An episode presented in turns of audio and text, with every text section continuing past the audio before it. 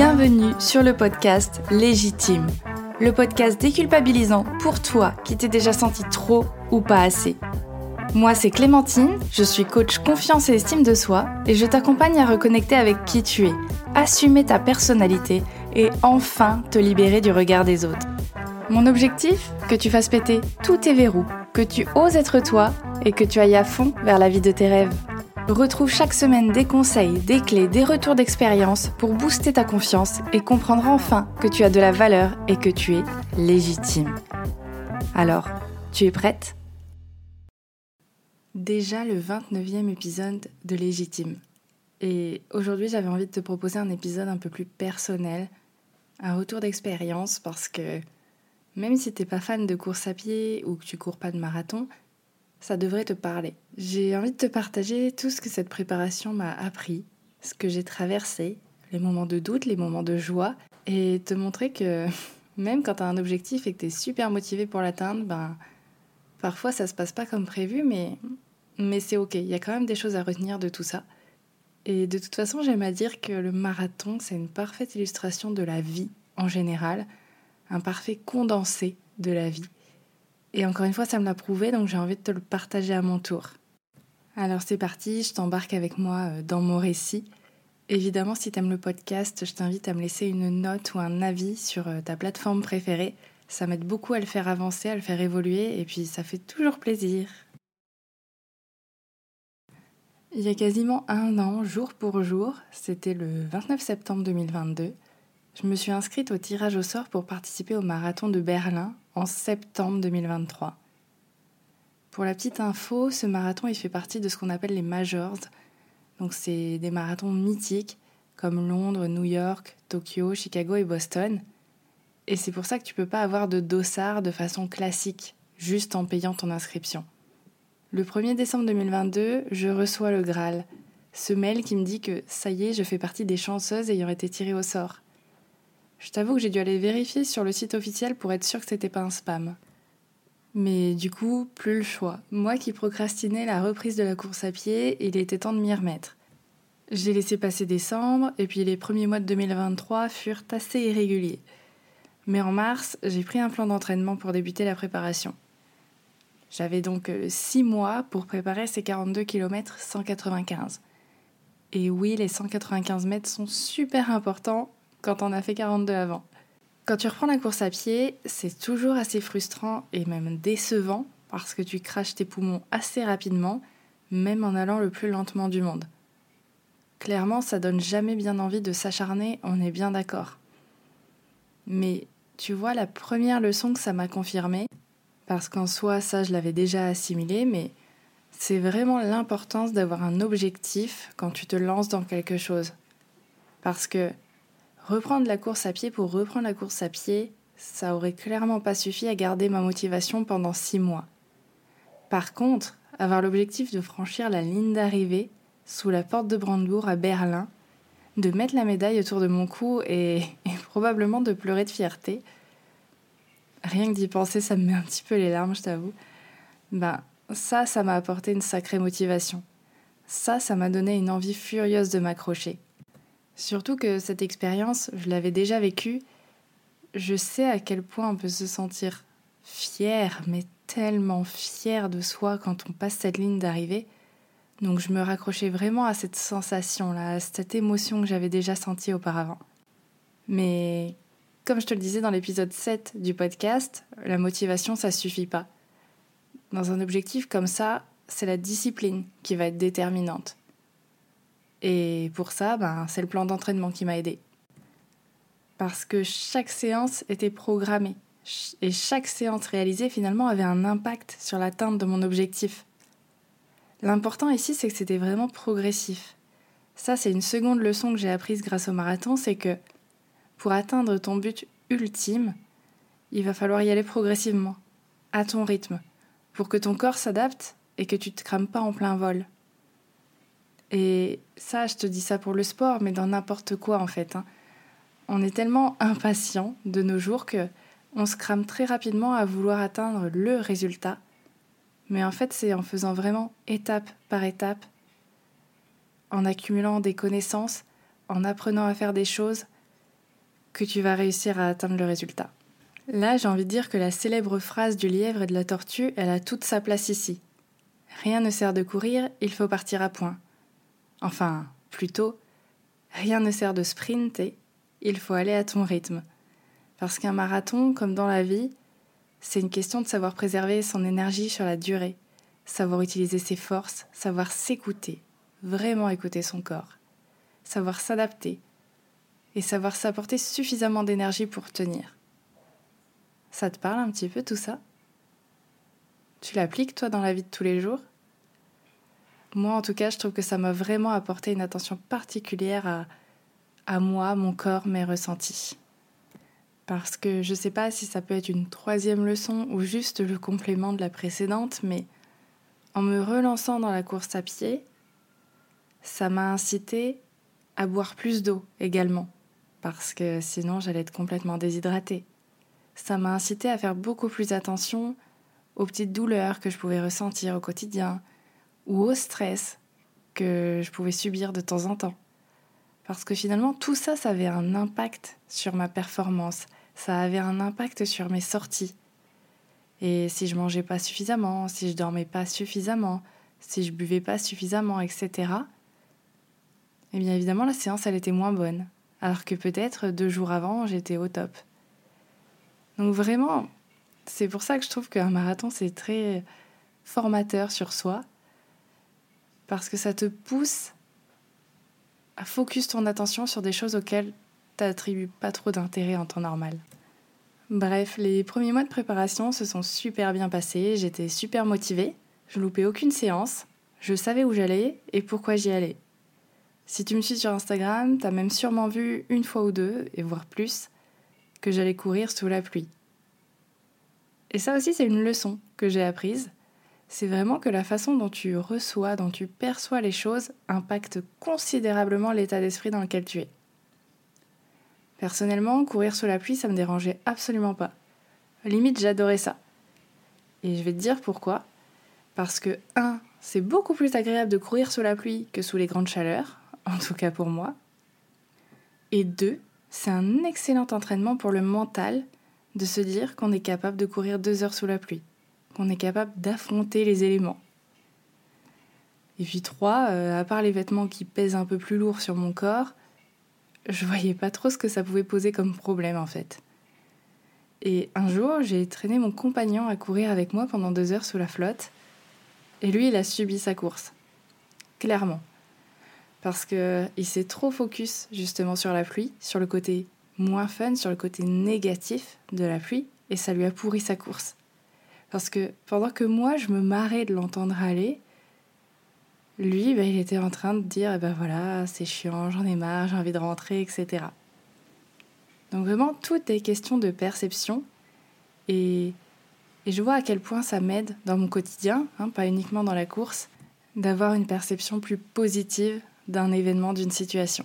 Même quand elle est un peu désagréable, ça m'aide toujours d'essayer de voir la moindre particule de positif que je peux trouver dedans. J'avais même entendu un jour, avant mon premier marathon, que le champion du monde marathonien disait que pendant ses courses, il souriait régulièrement pour montrer à son cerveau que tout allait bien, pour se détendre, pour oublier la douleur. Et bizarrement, ça l'aide. Et pour l'avoir testé, j'avoue, ça m'a aidé un petit peu. C'est peut-être complètement psychologique, mais si ça fonctionne, pourquoi s'en priver? Début juillet, alors que tout allait pour le mieux dans le meilleur des mondes à ce moment-là, j'ai commencé à avoir une douleur au tibia droit. Et ça, je peux te dire que c'est jamais bon signe. Donc, comme je te disais tout à l'heure, je fais beaucoup plus attention à mon corps et mes ressentis, donc ni une ni deux je prends rendez-vous avec mon médecin du sport. J'avais très peur, je t'avouerai, qu'il me dise d'arrêter la course pendant quelques jours, semaines, parce que ça aurait été assez fatal dans mon entraînement. Au final, il m'a juste prescrit des séances de kiné, avec évidemment comme recommandation de gérer la charge d'entraînement. Le but, c'est pas d'avoir plus mal. J'ai pris rendez-vous avec mon podologue pour renouveler mes semelles, enfin bref, j'avais pas envie de perdre de temps. J'ai commencé rapidement les séances avec du renforcement, de la mobilité, et je me suis rendu compte que j'avais des muscles assez inexistants au niveau des abdos, des mollets et du dos. Pendant ce temps, j'ai repris la course et les douleurs se sont vite estompées. Donc euh, autant te dire que moi j'étais super contente des résultats rapides et que je me sentais pousser des ailes. Je commençais à me dire que j'allais peut-être même exploser mon record, surtout que Berlin est réputé pour être un marathon euh, roulant, donc assez, euh, je dirais pas facile, mais en tout cas sans trop de difficultés. Mes performances, elles étaient meilleures, je sentais que mon, mon cœur s'emballait beaucoup moins vite, que j'étais beaucoup plus rapide dans mes footings. Vraiment, j'étais trop heureuse parce que je voyais la progression et ça renforçait ma motivation. Et donc là, bah écoute, l'univers a dû m'entendre, hein, euh, a dû entendre que j'étais un peu trop euh, contente de moi, parce que ce sont des douleurs à la jambe gauche qui sont apparues, sans vraiment crier gare, à trois semaines du marathon. Et là, j'ai commencé à sentir le vent tourner, parce que ces douleurs, je les avais jamais ressenties avant. Ça prenait la cheville, le mollet, le nerf sciatique, et je galérais à faire trois pas et monter les escaliers. Alors courir, euh, je te laisse imaginer.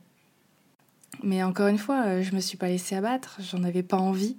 C'était même inimaginable à, si peu de semaines avant le départ. Je ne me voyais pas abandonner.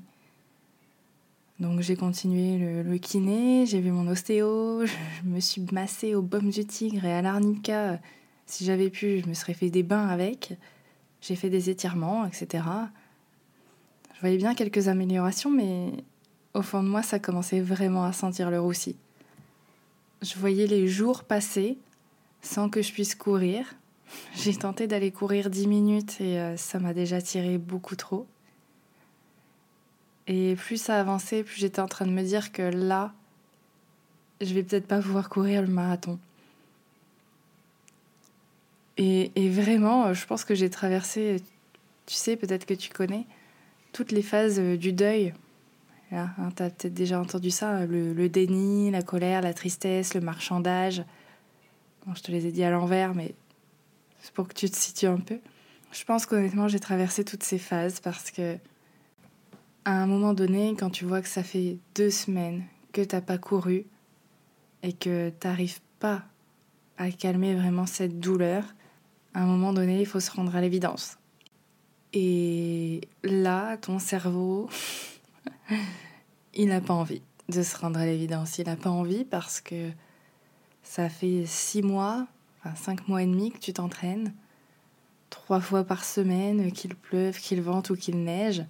Et là, genre, à, trois semaines euh, du marathon, ou même une semaine, là, au moment où, j'enregistre, eh ben, tu me dis que tu vas pas pouvoir le faire. C'est non, c'est pas possible. C'est pas possible. Et en vrai, c'était vraiment frustrant. Parce qu'au fond de moi, je sais que je suis capable, je sais que j'étais capable de faire ces 42 km. Je sais que j'étais capable d'aller chercher cette médaille. Mais je me voyais pas forcer sur ma cheville, sur mon mollet, et donc courir plus de 4, 5 heures dans la souffrance, dans la douleur, dans la galère. Parce que si toi qui m'écoutes, t'aimes pas courir ou t'as pas du tout envie de faire des marathons, tu vas me dire que de toute façon, courir 42 km, c'est, une folie. Et je, je, comprends, moi aussi, je pensais ça. Mais quand t'es entraîné en soi, oui, ça reste une folie, mais maîtrisée. Mais voilà, je voulais que ça se fasse avec du plaisir, avec du kiff. Parce que Berlin, je sais qu'il y a une ambiance de fou, ça mobilise vraiment euh, la ville, il y a plein de supporters, etc. Et j'avais envie vraiment de vivre cette expérience à fond. Et que si je devais galérer, c'est juste, entre guillemets, parce que le mental fatigue, parce que je suis en combat intérieur avec moi-même, mais pas parce que j'ai une douleur et que, et que je force dessus et que je suis concentrée que sur cette douleur. Donc euh, vraiment, euh, jusqu'à voilà, une semaine avant, hein, j'ai, j'ai pris la décision de ne pas participer. Ça m'avait traversé l'esprit quand même une semaine avant, où là, vraiment, j'avais ressenti la tristesse, là, j'avais, j'avais pleuré parce que t'as quand même ce choc de dire tout ça pour ça. Et là, cette semaine, quand j'ai pris la décision d'arrêter, d'arrêter de m'obstiner à croire que je pourrais le faire. Finalement, je ne l'ai pas si mal pris que ça. Alors évidemment, ça me rend triste, évidemment, ça me, ça me frustre, et oui, ça fait chier parce que tout ça pour ça quand même. Mais en même temps, c'est là où je vois que j'ai beaucoup travaillé sur moi aussi. C'est que avant, je me serais dit tout cet entraînement pour rien. Toutes ces heures d'entraînement pour rien. Tous ces petits euh, sacrifices, toutes ces petites adaptations pour rien. J'aurais vraiment dénigré mon, travail, mon investissement parce que le résultat n'était pas celui attendu. Et ça, c'est peut-être une quatrième ou cinquième leçon, je sais plus où j'en suis, mais j'espère que tu m'en voudras pas.